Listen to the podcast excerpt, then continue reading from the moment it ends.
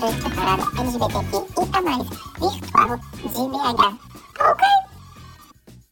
Olá! Olá! Tudo bem? Ai, que bom. Tudo bem. Boa noite, pessoal. Pessoal entrando. Que graça. Vai lá. Tá me ouvindo bem? Tô sim, tô sim. Ai, Tá dando pra ouvir? Tô ouvindo. Então, acho que a gente vai Ai, que bom. come- esperar um pouquinho, a gente já pode ir começando, já que a gente começou um pouquinho atrasado. Vai, vamos começando. É, o pessoal tá chegando. Aí tô pedindo pra apertar o coração. Aperta o coração, gente. Vários coraçõezinhos pra nós. Sensacional. Bom, primeiramente eu quero agradecer né, o Circuito RP pelo convite, por me chamar para mim para estar nesse papo, né? Uma parada virtual, absurda também. Tá falando que eu tô um pouco baixo. um pouco baixo. Estão me ouvindo bem agora? Melhorou pra mim. O pessoal fala aí. Tá melhor, pessoal?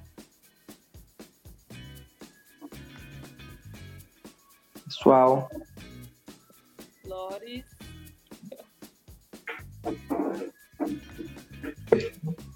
Não, ninguém falou nada. Ah, melhorou um pouco. Será que dá para continuar assim?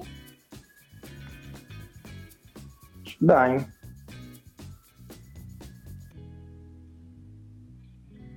Então, bora. tá ótimo. Bora. É, então, obrigado, Circuito RP, pelo convite. É, vamos começar aqui hoje a falar um pouquinho sobre negritude, é, o pessoal LGBT no mercado de comunicação e relações públicas. Estou aqui com o Lucas, com outro RP aí que, que, que encontro sensacional, né? Que a gente tá Verdade. fazendo. Bom, vou me apresentar um pouquinho. Eu sou a Dil, eu tenho 25 anos, sou estudante de RP da UNA. Tá falando que a conexão tá com delay. Hum, está fluindo, vamos vendo. Tá fluindo. Qualquer coisa vocês avisam, gente. Avisa aqui pra gente como tá, pra gente saber que pé que a gente vai. É. Bom, é, então eu sou estudante de RP, né, do sétimo período, me formo esse ano, se Deus quiser. É, Amém. trabalho como estagiária, né, de relações públicas na Sambatec, faço o onboard, então a, eu entrego o primeiro valor pro pessoal, mas já tive aí experiência pro, com endomarketing na área de relações públicas também. Mas eu queria te agradecer por também participar e queria que você contasse um pouquinho pra gente qual sua vida, Ah, vida aí, estudantil como profissional de relações públicas. ai, sucesso. Agradecer também, gente, o pessoal do Circuito RP, da Absurda, que fez esse convite pra gente. Foi super sensacional e é uma oportunidade super boa, um tema muito bom e a gente vai render bastante hoje. Então, meu nome é Lucas, sou Lucas Thiago, é, eu faço RP também lá na UFMG. Eu entrei na UFMG em 2016. Se Deus quiser, eu ainda saio de lá formado em algum momento. Brincadeira, gente, estou regular, mas estou formando.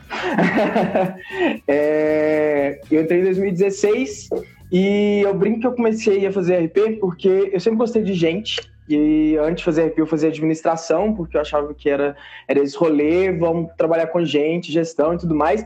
Mas eu falei, velho, não é isso. Eu gosto de gente, mas eu gosto de conversar, eu gosto de comunicação. Então eu falei, poxa, é RP, eu, eu brinco que é o curso para quem gosta de comunicação e para quem gosta de gente, para quem gosta de relacionar e para quem gosta de estar perto de gente, né? E aí entrei e me encontrei mesmo no curso. Logo no comecinho, eu comecei a, no começo do curso, eu fui para fazer iniciação científica. Na época eu fazia um trabalho de que a gente analisava a formação, a atuação dos RPs nas mineradoras. Isso foi a era pós-Samarco, quando isso estava muito em voga. E, e a ideia era analisar se o que eles estavam fazendo lá estava alinhado com a prática ou não. Spoiler, não estava. Nunca tá. Fica a dica. Mas depois disso, eu brinco que eu entrei no limbo da comunicação. Porque para quem não sabe, gente, a comunicação é uma área gigantesca, é uma área muito vasta, principalmente RP, para mim, eu vejo muito isso. Então você tem muita coisa que dá para fazer. E eu comecei a estagiar muito cedo e eu falei, olha, se joga, sabe? Tudo que der para fazer aqui agora, é, eu quero fazer para entender o que, que eu gosto, o que, que eu quero fazer aqui dentro. Então, nesse meio tempo, eu fiz produção de conteúdo, redes sociais, atendimento de cliente, é, planejamento, eventos, isso tudo para eu ver mesmo, tipo assim, as coisas que eu gostava, as coisas que eu não gostava. E, e hoje eu tô muito bem, sabe? Tipo assim, acho que eu consegui entrar no ter um foco maior. Hoje eu faço estágio lá no Sebrae, é, na área dos cursos e eventos da área de inovação e tecnologia. E está sendo uma experiência muito bacana. Eu acho que está sendo um momento que eu consigo aplicar tanto essa parte da teoria, essa parte que a gente vê mesmo na faculdade, com essa prática do dia a dia, é, se correria, uma empresa grande e tudo mais. Inclusive, gente, fazer uma curiosidade de agora, eu e a Dil éramos colegas de trabalho sem saber que éramos. Verdade. Não é? Quando a gente Pois é, a gente, eu já tinha inclusive, a gente já tinha se visto lá, a gente trabalhava, ela trabalhava no Sebrae também. E a gente já tinha se visto por lá e a gente não se conhecia. E a gente foi descobrir que a gente era a gente agora, essa semana. E aí, muito bacana isso, amei. Nossa, teria sido lindo, né? Tivesse tido esse encontro lá, ter feito um Pois é. Nossa, super potência. Mas aí, só comentar mais um pouquinho é, desse rolê lá da faculdade. É, desde que eu entrei na faculdade, colocar isso também, é, eu, eu entrei na representação discente. Eu faço parte do Comunica, que é o centro acadêmico dos cursos de comunicação da FMG. Então é o órgão que responde pelas demandas do curso, é quem faz, quem tem o primeiro contato direto com os alunos, é quem organiza os eventos, as festas, é, essas coisas todas que, que a gente organiza lá dentro do curso. E e aí, dentro dessa, dessa representação pelo Comunica, eu fui conhecendo as, os outros órgãos da faculdade e tudo mais, e dentro disso eu vi a necessidade de me organizar, de fazer parte de algo que contribuísse diretamente com a universidade, não só com a universidade. E aí eu, fazer, passei a fazer parte do movimento Afronte, que é um coletivo de juventude é, que tem aqui em BH, a gente atua pelo Brasil todo também. E essa foi, sei lá, foi a minha a maneira que eu encontrei para transformar, para alinhar o, a minha vontade, sabe, aquela coisa que a gente fala, assim, aquela coisa que move a gente de querer é, mudar as coisas, tornar as coisas melhores, com o conhecimento que eu estou tendo na faculdade, com a experiência que eu estou tendo no trabalho e com outras pessoas que também querem fazer a diferença, que acreditam nas mesmas coisas que eu acredito, que estão dispostas a trazer é, uma mudança. E, e aí é isso. Hoje eu faço parte do movimento Afronte, estou na gestão do Comunica e aí com a, pelo Afronte a gente participa de outras várias frentes dentro da universidade e fora também. E aí eu quis colocar isso porque está muito alinhado com o tema que a gente vai falar hoje para a gente entender um pouco dessas questões da negritude, das LGBTs, ser LGBT e ser negro. Então, acho que a gente já encaminha bem. É, encaminha bem mesmo. Nossa, mas que legal essa trajetória. Muita coisa, muita coisa. Muita coisa. E relações públicas são muito vastas, a gente consegue atuar em várias frentes. E às vezes fica até um pouquinho difícil a gente se encontrar dentro da profissão por ter essa essa liberdade toda de trabalhar, né? Mas bem legal. Exatamente. Queria ouvir de você. Conta pra gente sobre sua atuação enquanto uma pessoa negra, LGBTQI+, no mercado e como é ser estudante de relações públicas te ajudou nessa trajetória aí no mercado de trabalho. Ou, oh, é, fazendo uma, uma linhazinha assim para a gente entender, eu falo o seguinte, que RP, para mim, é sobre se relacionar é sobre construir relacionamentos, é sobre construir pontes e ligar pessoas. E a chave, para mim, a grande chave disso é empatia. Porque se a, gente, a gente não consegue se relacionar, a gente não consegue se conectar com o outro, se a gente não consegue se colocar no lugar do outro, a gente não consegue criar essa conexão. Então, eu falo, RP é sobre relacionar, e para se relacionar é preciso ter empatia. E é, eu acho que, é, entendendo que a empatia é sobre se enxergar no outro e tudo mais, é, eu acho que quanto mais ampla for a nossa visão, quanto mais conhecimento, quanto mais alcance a gente tem, melhor é a nossa capacidade de se conectar. Eu acho que, sendo negro e LGBT, é, eu acho que isso me permitiu ter uma visão mais ampla.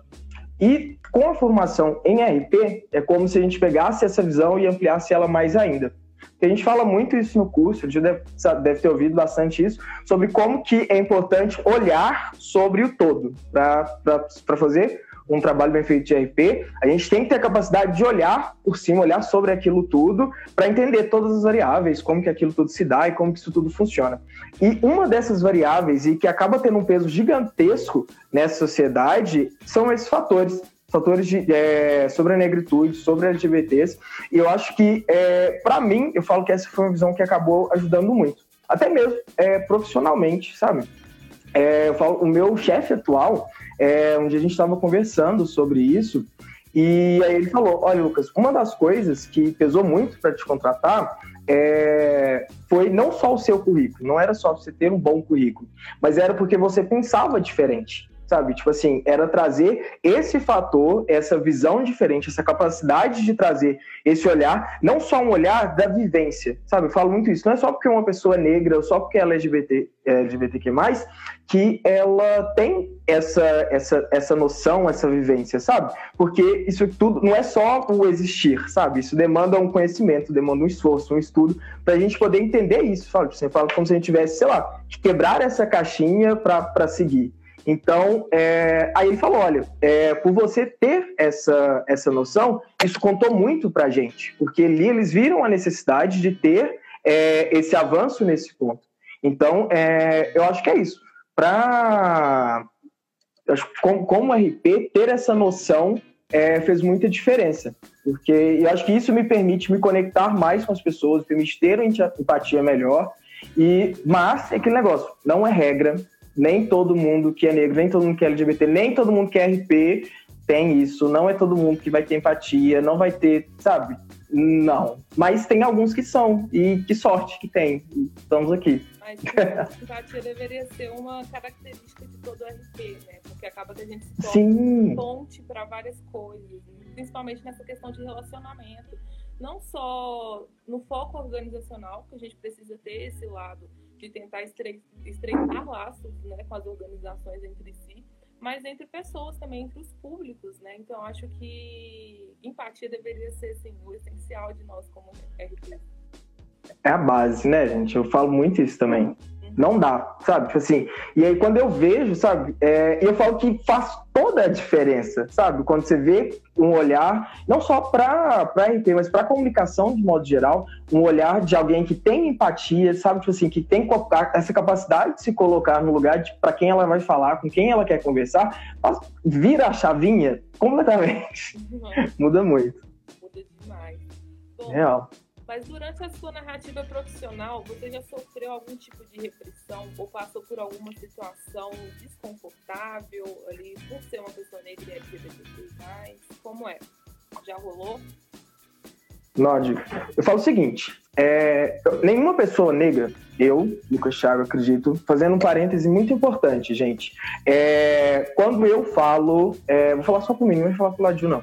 É, quando eu falo sobre qualquer questão de negritude, sobre posicionamentos e tudo mais, eu estou trazendo a minha visão. Esse é o meu olhar sobre isso, sobre a vivência que eu tenho, os conhecimentos que eu adquiri, os estudos que eu já fiz mas eu não falo sobre, em nome de todas as pessoas negras, eu não falo de todo o movimento negro, todas as pessoas LGBTQI+, sabe?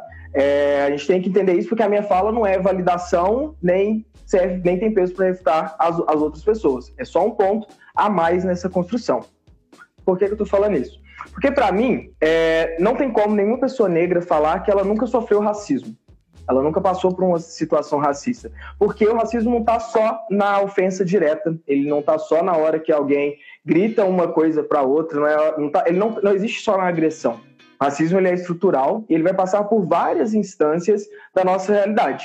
Seja no, na questão profissional, seja na, nos relacionamentos, na família, sabe, nas situações da rua. É, a, sei lá, a ação mais recente que eu passei foi eu estava na rua, estava indo trabalhar e passou um motoqueiro é, e aí ele se sentiu, eu falo isso mesmo, ele se sentiu no direito de virar para mim e gritar preto, filho da puta.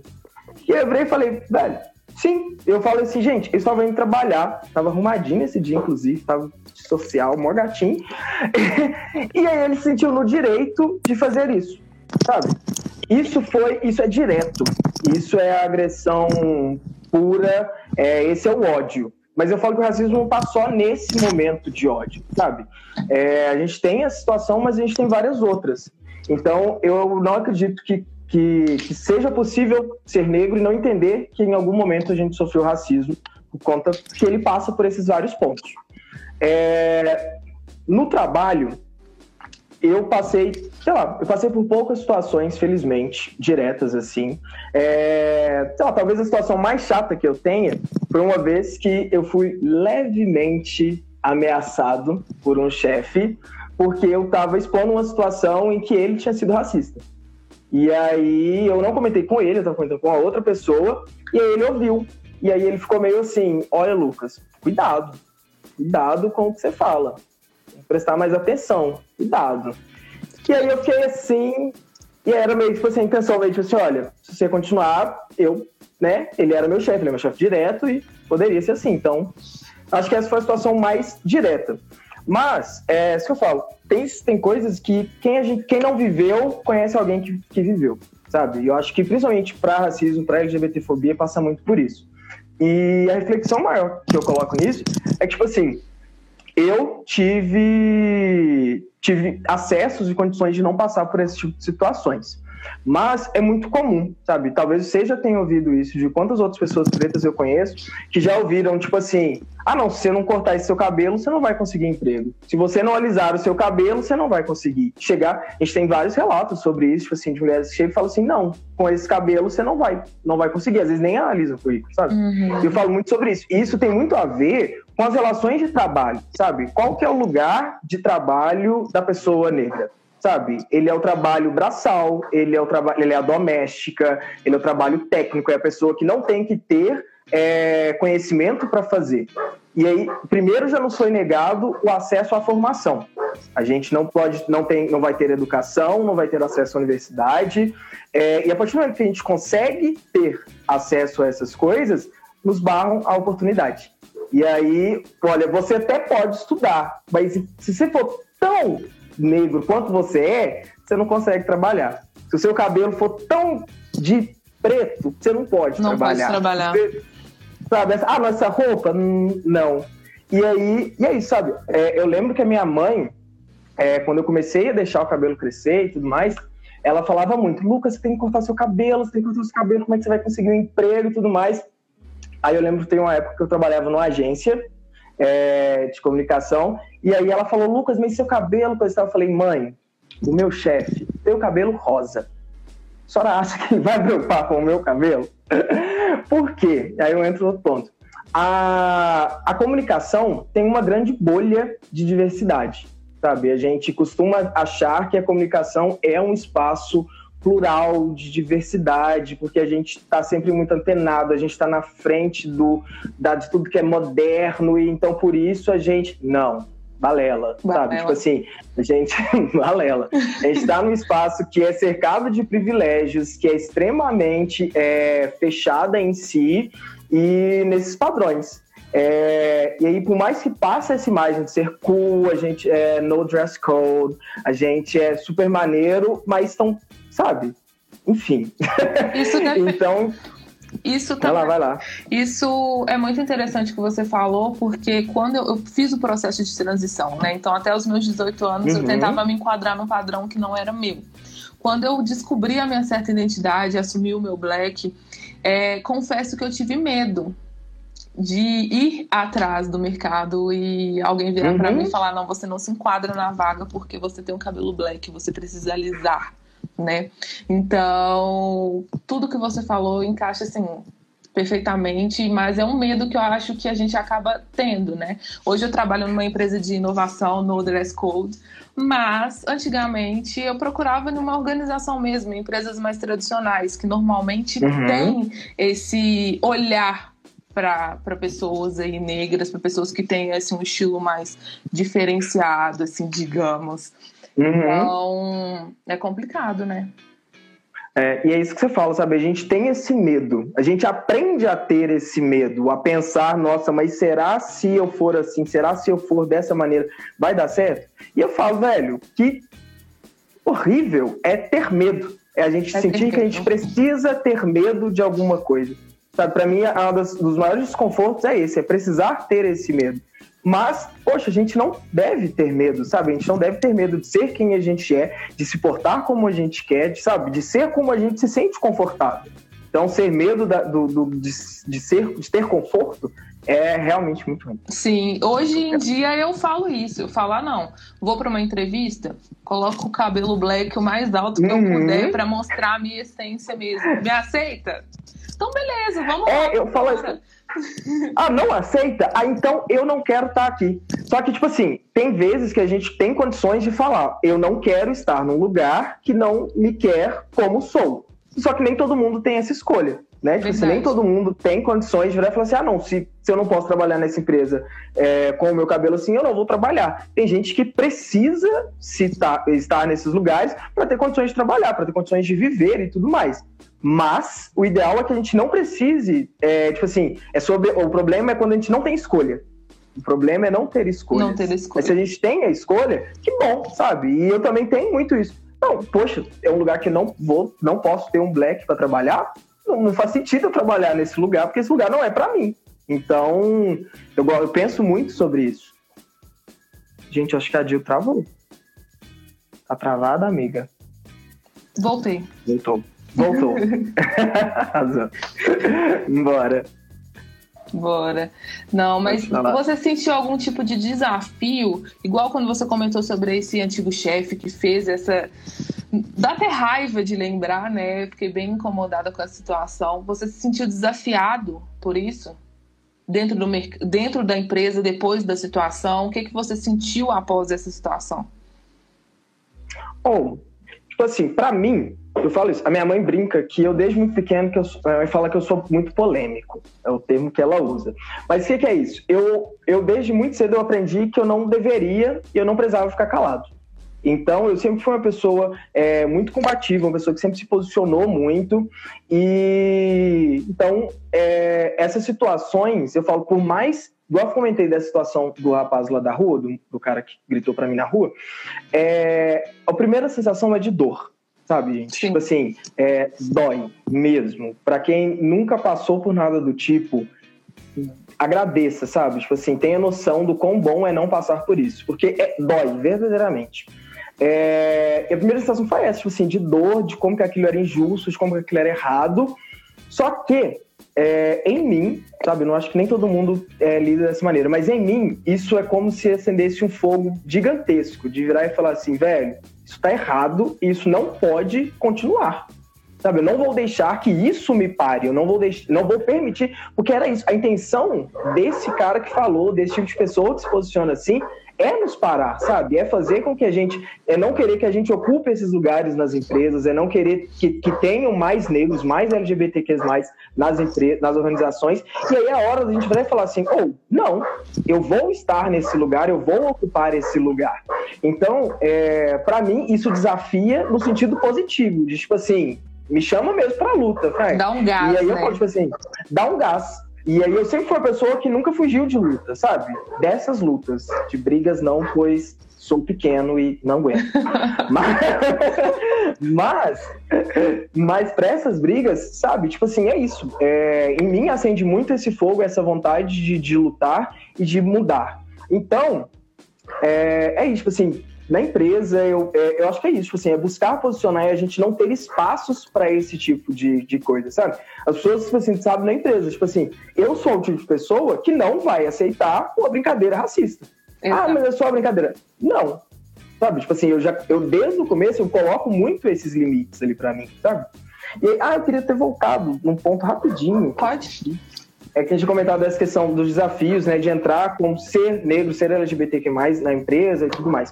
E eu falo o seguinte, é, é, é complicado, porque quando você entra numa empresa para fazer uma entrevista de emprego, às vezes quando você já trabalha, independente do lugar que você chega, sendo negro e LGBTQ+, a primeira coisa que te leem enquanto negro, sabe? Tá na cor da pele, aquilo tá ali de cara, é a primeira coisa que as pessoas veem.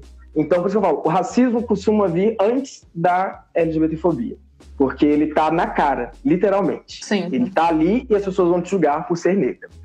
É, e depois desse primeiro desafio de ser aceito, se colocar enquanto negro, eu falo que existe a ressaída do armário. Porque eu falo que a gente precisa, quem é LGBT, precisa sair do armário em todo lugar que ela chega. Porque ela precisa, que nem sempre é, ela é lida enquanto LGBTQ direto. E aí existe Eu falo que eu sempre tenho insegurança de falar, é, às vezes dependendo do lugar, falar meu namorado. Sabe? Porque às vezes eu sempre olho, tipo assim, mas com quem que eu tô falando, onde que eu tô, será que, será que eu posso? Sim. De novo é aquele medo, sabe? Tipo assim, aquele medo injusto. Eu tenho medo de falar que eu namoro alguém, eu tenho medo de falar isso. E, e é isso, sabe? E são esses lugares que às vezes as organizações nos colocam, sabe? A gente precisar se reposicionar, a gente precisar se colocar ali enquanto, enquanto pessoa de tudo.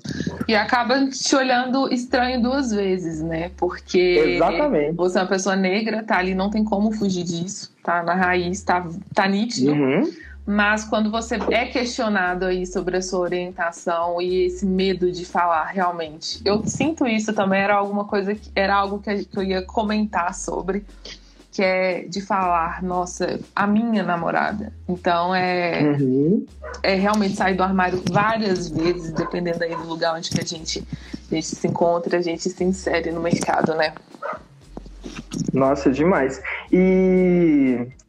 Ai, perdi o que eu ia falar. Mas acho que é isso, sabe? O da, dessa dificuldade mesmo, desse desafio, porque não é algo, assim, não é algo que se muda, não é algo que se deve querer mudar, não é algo que se deve querer mudar no outro, mas que exige de nós o tempo inteiro essa manutenção. Entendi. Sim, muito. E haja psicológico para lidar com tudo isso, né? Haja inteligência emocional, digamos assim. Sempre um desafio. Sempre um desafio. Mas você se considera uma pessoa otimista em relação à questão racial no Brasil? Poxa. Ó, seria errado que eu dissesse que sim, seria errado se eu dissesse que não. Explico. É, a gente está num momento crítico, extremamente importante, sabe? É, contextualizando, talvez não tenha nem precisasse ser contextualizado, é, desde a morte do George Floyd, lá nos Estados Unidos, foi um rapaz morto pela polícia, é, numa, numa apreensão na rua, é, e dos levantes, todos os levantes racistas que tiveram lá nos Estados Unidos, é, isso afetou muito a realidade brasileira, levantou muito o debate racial no Brasil, e, e isso é muito bom, muito bom, porque permitiu que não que agora a gente está tendo esse debate, porque esse debate já estava acontecendo há muitos anos pelas comunidades, pelos movimentos negros. Porém, agora a gente está tendo a oportunidade de trazer esse debate para fora, para fora da bolha do movimento negro, para fora da bolha das universidades, para fora dos nossos grupos. Porque é muito fácil para eu e você, de ficarmos aqui agora falando, passando duas horas falando de racismo, vários termos, várias vivências e tudo mais. Mas a gente levar esse debate lá para fora ainda era muito difícil.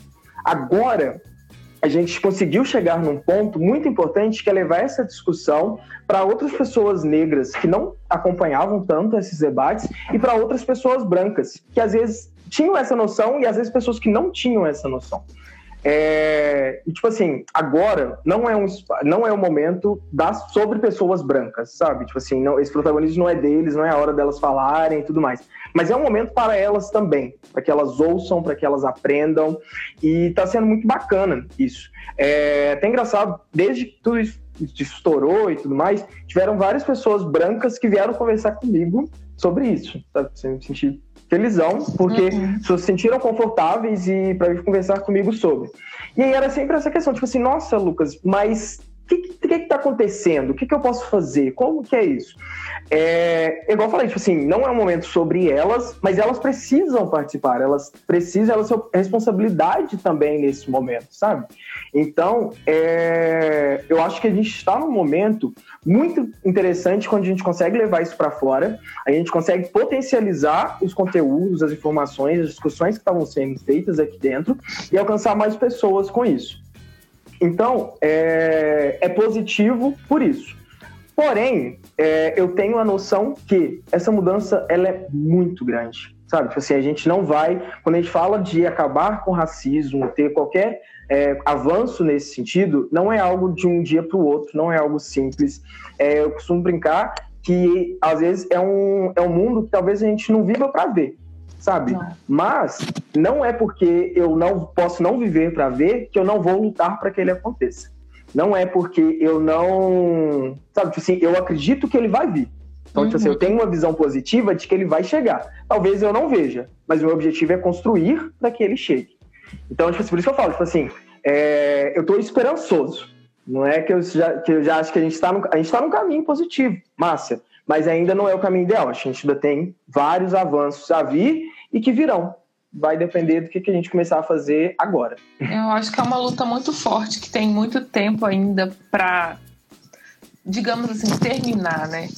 A gente precisa uhum. é, lutar muito ainda para entrar em vários lugares, nosso a nossa vivência alcançar outras pessoas, né? E é muito interessante quando Sim. as pessoas, né, pessoas brancas, elas vêm até a gente querendo saber, entender mais sobre a nossa dor, porque não adianta, né, só falar que aí não é racista e simplesmente só falei, não sou. É, é.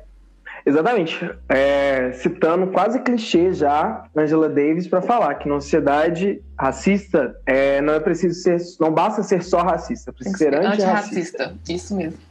E, e, não, e exatamente, se não basta falar assim, eu não sou racista, ou não é meu lugar de fala, então eu vou ficar aqui paradinha, porque não é meu lugar de fala. Não, velho, não é seu lugar de fala, mas é seu lugar de trabalho, é seu lugar de escuta, sabe? Você tem várias coisas que você precisa fazer, sabe? Não só pode, você precisa fazer para contribuir nessa luta. Então, sublicar, tipo assim, sair desse lugar, sabe? Não é, não é o seu lugar de fala, mas sai do lugar que você tá e vamos fazer também. acaba entrando na empatia que a gente começou falando, né? Nossa, é, sim. Acaba entrando muito na empatia de ver a, um amigo fez aí uma brincadeira, uma piadinha racista, você viu que é racista, não adianta só ficar rindo ali de canto. Chega na pessoa falando, velho, não foi legal. É racista. É, porque às vezes eu já ouvi, tipo assim, ah, eu não falei nada porque não era meu lugar de fala. Aí eu falei, mas tinha alguém para falar? Não tem, não tinha nenhum outro preto para falar, então fale você, uhum. sabe? Então, se coloque ali naquele lugar, não para assumir é, uma fala enquanto uma pessoa preta, uma pessoa negra, mas enquanto uma pessoa antirracista, sabe? Tipo assim, ah, isso deve ser feito, isso é o importante. Exatamente. Sabe? E você, em relação ali à, à construção de atendimento ao cliente, como você enxerga a relação entre profissionais de estratégia e a possibilidade de um discurso LGBTQI fóbico, né, por parte de um cliente? Ó, isso aí é uma faca de dois gumes e eu vou afiar ela do jeito que eu acho mais interessante agora. Uhum. Porque não adianta a gente ter um planejamento de, de atendimento, a gente ter um planejamento de relacionamento com o cliente, se a gente não tem um posicionamento adequado da empresa. Não adianta você ter uma equipe gigantesca, super é, preparada para lidar com uma situação dessa. Não adianta os RPs fazerem um super planejamento de como lidar, sabe, de como fazer uma campanha lindíssima é, no mês de junho, como fazer um, uma super campanha no Novembro Negro, se o posicionamento da minha empresa não é real. E outra, ter posicionamento não é só fazer uma postagem bonitinha, sabe? Não. É aplicar isso na realidade da empresa, sabe? É quantas pessoas negras você tem trabalhando na sua empresa? Quantas pessoas negras estão lá na tua equipe, sabe? Tipo assim, é, é ter essa construção é, antirracista, anti-LGBTfóbica o tempo inteiro. Porque não é só na ponta do atendimento, é na, no posicionamento inteiro da empresa. Então, é, é importante, é necessário a gente ter esse planejamento? É, sabe? Tipo assim, é quase óbvio a gente falar que a gente precisa saber lidar com isso. Mas não faz sentido, sabe? Se eu tenho um banco, uma loja de roupa, qualquer coisa, que é super bonitinha na internet, ela é super sabe? Tipo assim, tem vários posicionamentos legais, tem um social media super engraçadinho que troca ideia, que posta meme, mas é, tem funcionário sendo demitido porque é gay, sabe? Tipo assim, tem, não, não tem uma funcionária trans na, na, na, na sabe? Então, tipo assim, são as incoerências que eu falo que, que não pode acontecer, o que não adianta. sabe? Ah, é um avanço, é necessário? É, sim, mas é o mínimo, sabe? Não é. Qual, qual a diferença que isso está trazendo ali uhum, para mais, sabe? Uhum. Então, é que eu falei, tipo assim, é uma faca de dois números nesse ponto, porque não adianta pegar só pro lado de cá. O problema para mim é do outro lado. E se vê muito, né? Empresas aí que prezam diversidade, mas realmente não tem uma equipe diversa.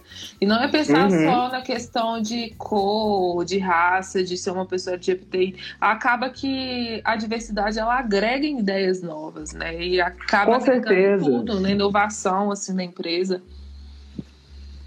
Porque é aquilo que a gente começou a falar lá, lá, no, lá atrás, sabe? Tipo assim, de como que ser uma pessoa negra LGBTQ é, contribui para a formação de RP, sabe? Tipo assim, é, é essa diversidade, tipo assim, é, é ter... É, gente, isso é coisa, sabe? Quando você vê uma campanha, sabe? Quando a gente vê na internet, na televisão, e aí quando você vira e fala, uma campanha horrível, extremamente machista, você vira e fala assim, gente, mas não, será que não tinha ninguém, ninguém para virar e falar, ou, oh, vai dar errado isso aí não tá legal, tá feio. Mas é porque muitas vezes não tem. Não tem uma mulher na equipe para virar e falar assim, gente, isso aí é machista. Não tem uma pessoa negra para falar, gente, isso é meio racista. Então, porque aí não adianta, sabe? Tipo assim, e é esse o olhar que a diversidade traz, esse é o avanço. Porque senão a gente continua falando as mesmas coisas para as mesmas pessoas e a gente não avança em nada. Não. E é, é, interessante que você falou aí, porque eu acho que também não adianta a gente chegar na pessoa e falar, nossa, você foi machista, você foi homofóbico, se ela não estiver disposta a ouvir. Porque ela pode simplesmente dar uma desculpa, ah, não fui e não aceitar. Isso que a gente vê muito, não uhum. sei. Você, a pessoa falar, ah, não, mas eu não fui machista, não fui homofóbico, e já começa naquela ignorância ali, tentando achar outras desculpas e não, ao invés de aceitar uhum. e falar assim, não, desculpa, realmente, você é uma pessoa negra, você é uma pessoa LGBTQI, mas se sentiu ofendido, desculpa. As pessoas, elas têm essa dificuldade de reconhecer isso, né, de estar errado. Sim, e isso quando não vê, o pedido de desculpa não é assim, peço desculpa caso alguém tenha se sentido ofendido. Ofendido. Eu costumo brincar que esse, esse é o pior gerenciamento de crise que tem. Porque, tipo assim, tem que... se alguém se sentiu ofendido, eu peço desculpa. Se ninguém se sentiu ofendido, desconsiderem. Sabe? Não, gente, é entender, é entender que aquele posicionamento foi ofensivo. Sabe? Tipo assim, aquilo não foi legal. E aí, realmente, eu pedir desculpas por aquilo, é o saber ouvir. Sabe? É, de novo, não é um lugar de fala, mas pode ser um lugar de escuta. Sim. Então, que a gente se posiciona em relação a isso. Isso, verdade. É muito por aí. E o que, que você acha? Quais iniciativas você acredita que uma empresa ela pode ter para criar um ambiente mais inclusivo e diverso? Ó, é...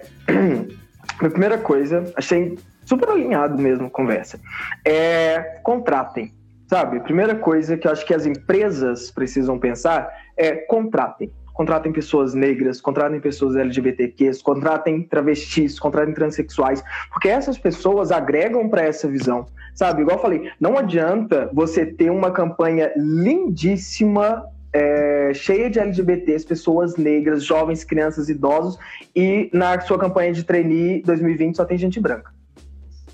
tipo assim, você fez aquilo tudo, mas a sua equipe é a mesma sabe? Tipo assim, é, você promove a diversidade para fora. Você acha que as pessoas precisam fazer isso, mas você não se importa o suficiente para contratar e remunerar uma pessoa é, para aquilo. E eu não estou falando nada, gente, pelo amor de Deus, que essa contratação ela deve ser por dó ou por, ah, não, eu vou contratar ele porque ela é negra, eu preciso ter gente negra. Não tá cheio, tá cheio de bom profissional por aí, gente. Tem muito profissional muito. preto bom, tem muito profissional LGBTQ bom. Muito.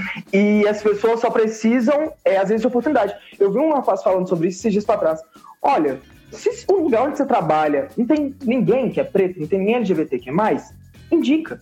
Sabe, quando você for, se eu tiver uma vaga, abrir uma vaga no seu lugar, ao invés de você indicar um amigo seu, um colega de faculdade qualquer, indica um colega que é preto, indica uma menina lésbica, sabe? Porque isso Verdade. consegue, isso, isso é o abrir portas, sabe? Porque as pessoas têm competências, as pessoas têm bons currículos e às vezes faltam para elas essa oportunidade de poder chegar e falar, olha, tá aqui o meu currículo, eu sou esta pessoa, sabe? Eu acho que isso faz muita diferença. Uma outra coisa é ouvir, sabe? E ouvir essas pessoas não só quando, não é nem quando é conveniente, mas não só o conveniente, mas tipo assim, não adianta querer ouvir pessoas negras só em novembro. Não adianta querer ouvir pessoas LGBTQs só em junho. Sabe? É ouvir mulheres em março sabe? Porque não é sobre isso. Essas pessoas, porque essas pessoas sabem falar sobre outras coisas, sabe? E tanto eu quanto você, a gente não sabe falar só sobre negritude. Não. A gente não sabe falar só sobre LGBTs, sabe? A gente é muito foda para fazer comunicação. Tem um outro preto lá que é muito foda para falar de engenharia. Tem uma outra mina que fala de economia, de finanças, tá aí nas finanças. Sabe? Tipo assim, tem muitas outros, outras pessoas pretas que fazem, produzem vários outros conteúdos além da, dos conteúdos é, dessas pautas de gênero, de raça. Então, é dar espaço para que essas pessoas façam isso também. Porque a gente tem muito lá, ah, vamos fazer uma campanha com um influencer, uma coisa aqui. E aí a gente vai ver os influ... e, e, é como se não existissem é, influencers negros, é como se os influencers LGBT fossem sempre os mesmos, sabe? E a gente pode levar isso para um outro espaço. Eu acho que isso é muito importante. Eu tô esperando que a Jill dê uma travada. Eu não sei o que aconteceu. E já voltou. Não. é... Voltou. E aí, mais um ponto. É, revejam as narrativas, as empresas. E aí, principalmente, puxando aí a orelha da galera da comunicação. É, porque às vezes a gente, a gente cria certos estereótipos, a gente cria certas narrativas, muitas vezes de maneiras conscientes, às vezes de maneiras inconscientes. Mas a gente acaba criando aquela jornadazinha em que é, o, a pessoa preta ela é sofrida, aí ela vai e faz alguma coisa e ganha na vida, e ela tem um reconhecimento por outras pessoas brancas, e isso é, sabe, tipo assim, como se a jornada daquela pessoa negra fosse sempre, ela sempre começa de baixo, ela é sempre muito sofrida, ela é favelada, ela não tem dinheiro, ela sofre, tadinha, sofreu todas as mazelas da vida até ela alcançar o sucesso. Me mata é chamar guerreira. Você é uma guerreira. Porra, mano. Respeito muito a sua história. ah, tá, mano. Não, não dá. Não dá. Não Sim, dá. é porque já tem. Nossa, esses dias eu vi uma menina no Twitter, ela, é, ela faz medicina e ela é negra. E ela comenta que todas as vezes que alguém vai falar sobre qualquer coisa de, de ser negro, aí as pessoas já olham para ela. E aí, vez ou outra, as pessoas falam, tipo assim, é, não, conta um pouco da sua história, da sua jornada, porque para a cabeça deles, ela é o que? Ela é cotista, ela fez um cursinho popular e ela chegou aqui, sofreu. Ela fala assim, gente, eu fiz a mesma escola particular que fulana, fulana e fulana, meu pai tem isso, tem isso, tem isso. Porque as pessoas têm a, a ideia de que toda pessoa preta é pobre. Sim. Sabe? E aí, e se ela acendeu na vida, aí, aí normalmente, ou é porque é, ela fez algo ilegal, né? Tá roubando ou tá traficando. Eu já ouvi isso. Sim. Entre as experiências racistas. Negro cre preto cresce como? Roubando ou traficando. Não estuda, não trabalha, nada. É, ou porque ele fez algo legal, ou porque ele recebeu a ajuda de alguém, é, ou porque ele sofreu muito para poder chegar lá, sabe? Ela não pode ter tido uma vida fácil, ela não pode ter trabalhado e ter conseguido igual todo mundo, não, ela existe essa jornada sofrida e tudo mais. Então é tipo assim, que as, que as empresas revejam essas narrativas, como que a gente representa essas pessoas negras, como que essas pessoas se portam, como que as pessoas LGBTQ+, as pessoas LGBTs também têm muito isso, sabe? Vai falar sobre uma, sobre uma travesti, uma travessexual, ela foi expulsa de casa, ela sofreu, ela foi fazer programa, sabe? A gente, as pessoas criam essas associações é, sem ter a noção do quão pejorativas, o quanto que elas reforçam o estereótipo, o quanto que elas é, prejudicam a nossa vivência e o nosso avanço. Então, é, é muito necessário. E o meu ponto para que isso tudo aconteça é, é o chamado que eu faço a todas as pessoas, todo mundo, todas as pessoas brancas que estão me vendo aqui agora, todas as pessoas pretas, amarelas, pardas, todas as pessoas estudem. Estudem. Sim. Sabe, gente? Vai ler, vai assistir vídeo no YouTube, vai ler, procurar no Instagram. Hoje, nossa, e eu acho que nesse momento que a gente está tendo, a gente nunca teve um boom tão grande de produção de conteúdo. Não um boom de produção, mas de acesso, sabe? A gente está tendo muito acesso a muito mais coisas. Tem muita coisa boa sendo produzida, tem vídeo na internet, tem conteúdo no Instagram no Twitter, no Facebook. Então, busquem, sabe? Tem muita gente boa falando sobre muita coisa boa e às vezes a gente só não está acompanhando isso porque a gente não quer. Então estudem, estudar não é só ler um livro pesado, porque vocês têm várias alternativas hoje que vão poder te dar esse acesso e que vão te ajudar a sair desse lugar comum. Acho que essa, é, não resolvem os problemas, não dão as soluções todas, mas isso ajuda muito, muito para a gente avançar. Eu concordo bastante. É a base, né? Estudo é a base. Até mesmo uhum. para você entrar em outros lugares com a pessoa, como a pessoa que você é, né? Se impor e mostrar que você é mais do que a sua raça, você é mais do que a sua uhum. orientação sexual. Isso é muito importante. E já que a gente falou um pouquinho de empresa, é, tentar ser mais inclusiva, mais diversa, atualmente é possível a gente perceber algumas mudanças no discurso das marcas para um padrão mais inclusivo. Qual a sua opinião sobre isso? Ó, é igual eu falei, tipo assim, é, é muito bom, sabe? É muito legal ver uma campanha que tem uma pessoa negra, sabe? Tipo assim, eu falo, gente, meu olho brilha toda vez que eu vejo um ator de black passando em qualquer coisa na televisão. De verdade, assim, desde Sim. novinho, isso, tipo assim, sempre me salta aos olhos. Mas, é, sabe, tipo assim, é muito legal ver pessoas pretas, ver pessoas LGBT, sabe? Tipo assim, é muito bom mesmo. Só que, igual eu falei, não adianta é, esse discurso estar na mídia, esse discurso estar tá lá bonito para as pessoas verem, e ele não ser real dentro da empresa. O posicionamento, de novo, o planejamento é diferente de posicionamento. O posicionamento é diferente de realidade. Então, tipo assim, é, ter esse posicionamento digital é, é, eu acho que ele é até menos importante do que ter isso na realidade. Uhum. Porque a realidade é o que afeta as vidas, sabe? Tipo assim, é quando você. Porque isso gera, abre esse ciclo. Porque se você tem mais funcionários pretos e LGBTs na, na sua empresa, é, você sabe, você está remunerando essas pessoas, você está dando condições que essas pessoas fortaleçam outras pessoas, sabe? É, e você, você, você faz com que essa roda gire. Você tira esse poder de, das mesmas mãos e coloquem elas em outras. Uhum. E mais ainda, essa, essa, toda essa questão da representatividade, ela ainda é, eu ainda falo que ela precisa ir além. Por quê? É, um, gente, ninguém vai brigar comigo, pelo amor de Deus. Por favor. Fala. Né? Tá? Se alguém ficar chateado, me chama no PV. Mas um gay branco padrão não representa a comunidade LGBTQ. Sabe? Ele faz parte. Mas ele é, um, ele é uma representação, uma, de uma infinidade Eita. de outras pessoas. Sabe? Então não adianta pensar que só porque tem. Ai, não, mas que isso? Eu tenho contrato gay na minha empresa. E aí tá lá uma mesma pessoa que é igual a 500 outras e que sabe, tipo assim, não faz com que essas pessoas vejam, se vejam ali, sabe? A representatividade é sobre isso é quando você vê algo e você se vê naquilo e aquilo te inspira, isso te dá vontade. Então, é, é a mesma coisa. Eu cresci vendo casais héteros na televisão, cresci vendo pessoas brancas na televisão. O, meu, o padrão de beleza era esse. Eu nunca via ninguém sendo chamado de bonito com o meu cabelo, ninguém sendo chamado bonito com, com, com a minha cara. E a partir do momento que eu tive a oportunidade de ver isso, é que eu pude mudar. Quando eu via isso, quando eu vejo um homem branco na TV, eu não me vejo nele.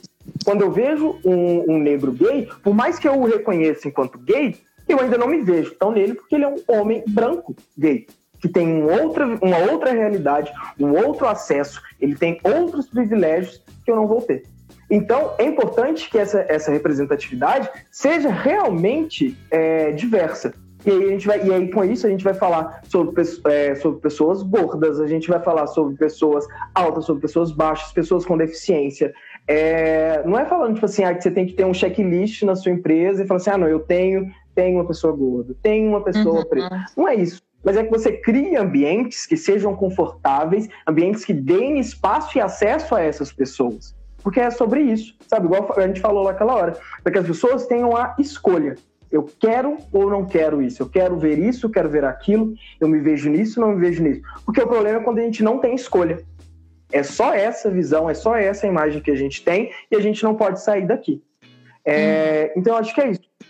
Para as empresas é, pensarem essa representatividade indo além do que ela é hoje e não manter, não manter ela só na, só na tela, sabe? A gente levar isso para dentro das empresas, para que a gente vive, para como a gente faz e, e, e, avançar mesmo nisso. E eu sempre dou essa dica para todo mundo: é fazer o teste do pescoço nos lugares onde você trabalha. O que é o teste do pescoço? Fala comigo, é você que chegar que é no lugar. É você chegar no lugar, pegar o seu pescocinho e fazer um e um. E aí, durante este momento, você conta quantas pessoas pretas estão lá dentro. Quantas pessoas pretas trabalham junto com você? Quantas pessoas pretas trabalham no serviço de limpeza do lugar onde você trabalha? Na portaria, no elevador? Quantas pessoas pretas estão em cargos de chefia? Quantas pessoas LGBT estão no cargo de chefia? Quantas mulheres estão na chefia? Quantas mulheres pretas estão na chefia seu lugar? Verdade. Gente, depois, e eu falo isso, depois do momento que você faz isso a primeira vez, você nunca mais entra num lugar sem fazer isso.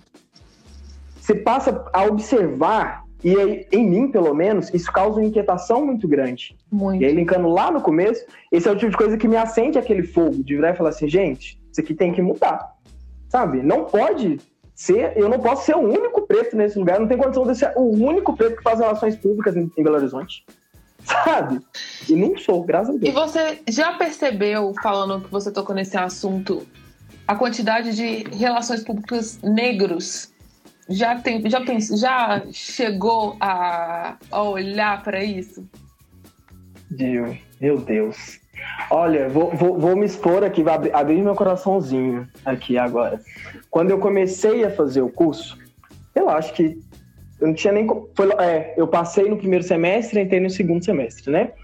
É, eu, eu olhei, eu era muito empolgado, aquela coisa, e eu estava estudando, lendo, e aí eu peguei os principais nomes dos RPs do Brasil e tudo mais. E aí eu virei e falei, gente, não tem nenhum negro, não tem nenhuma mulher preta. E aí aquilo me incomodou pra caramba. Muito. E aí eu fui naquele momento, eu fiz uma, uma, uma promessa comigo que era de que se não havia nenhuma grande referência preta em RP, que eu seria essa referência essa preta. Grande referência.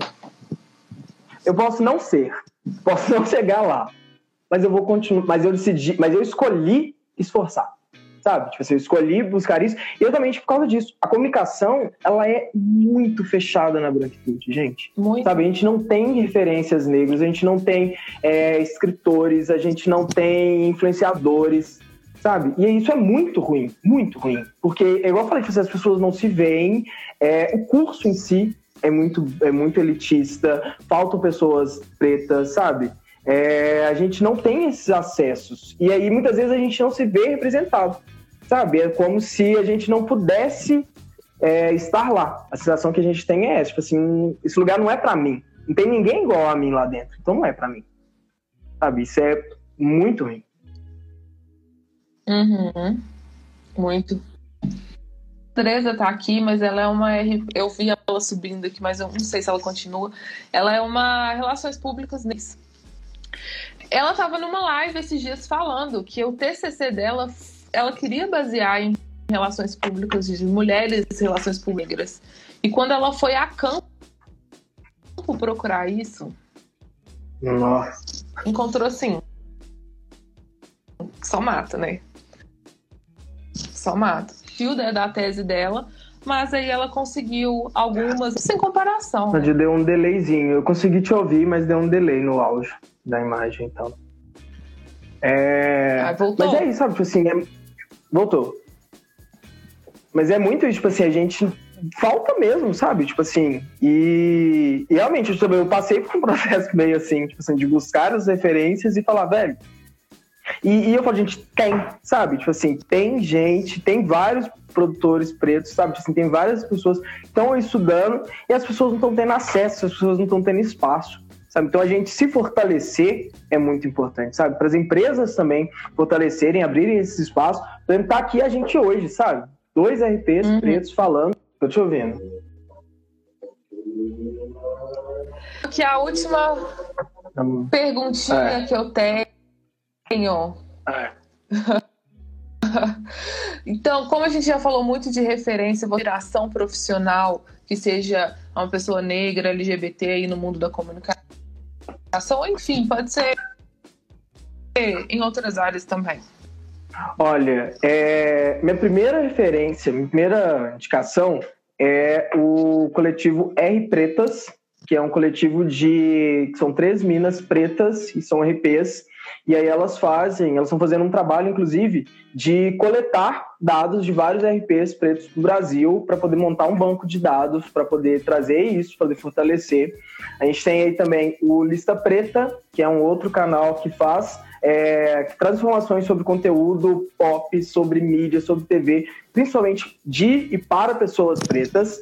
É, aqui, para quem é de BH, tem a Isa Lourença, que fala muito sobre isso também. Ela fala tanto das questões de negritude, mas quanto das questões da cidade. É muito importante. E, e é isso, gente. Tipo assim, é, para quem quiser, sabe, é, me chama depois. Nosso tempo está meio corrido agora. Mas tem várias pessoas que são referências para falar, tem várias pessoas que nem são referências, sabe? Mas, tipo assim, são boas para falar e a gente precisa ouvir essas pessoas. Quanto mais espaço a gente der para as pessoas, mais pessoas falando a gente vai ter. Então, acho que é isso. A gente tem que fortalecer esses espaços, fortalecer essas pessoas, que aí a gente consegue ter mais pessoas falando. Travou de novo. Não.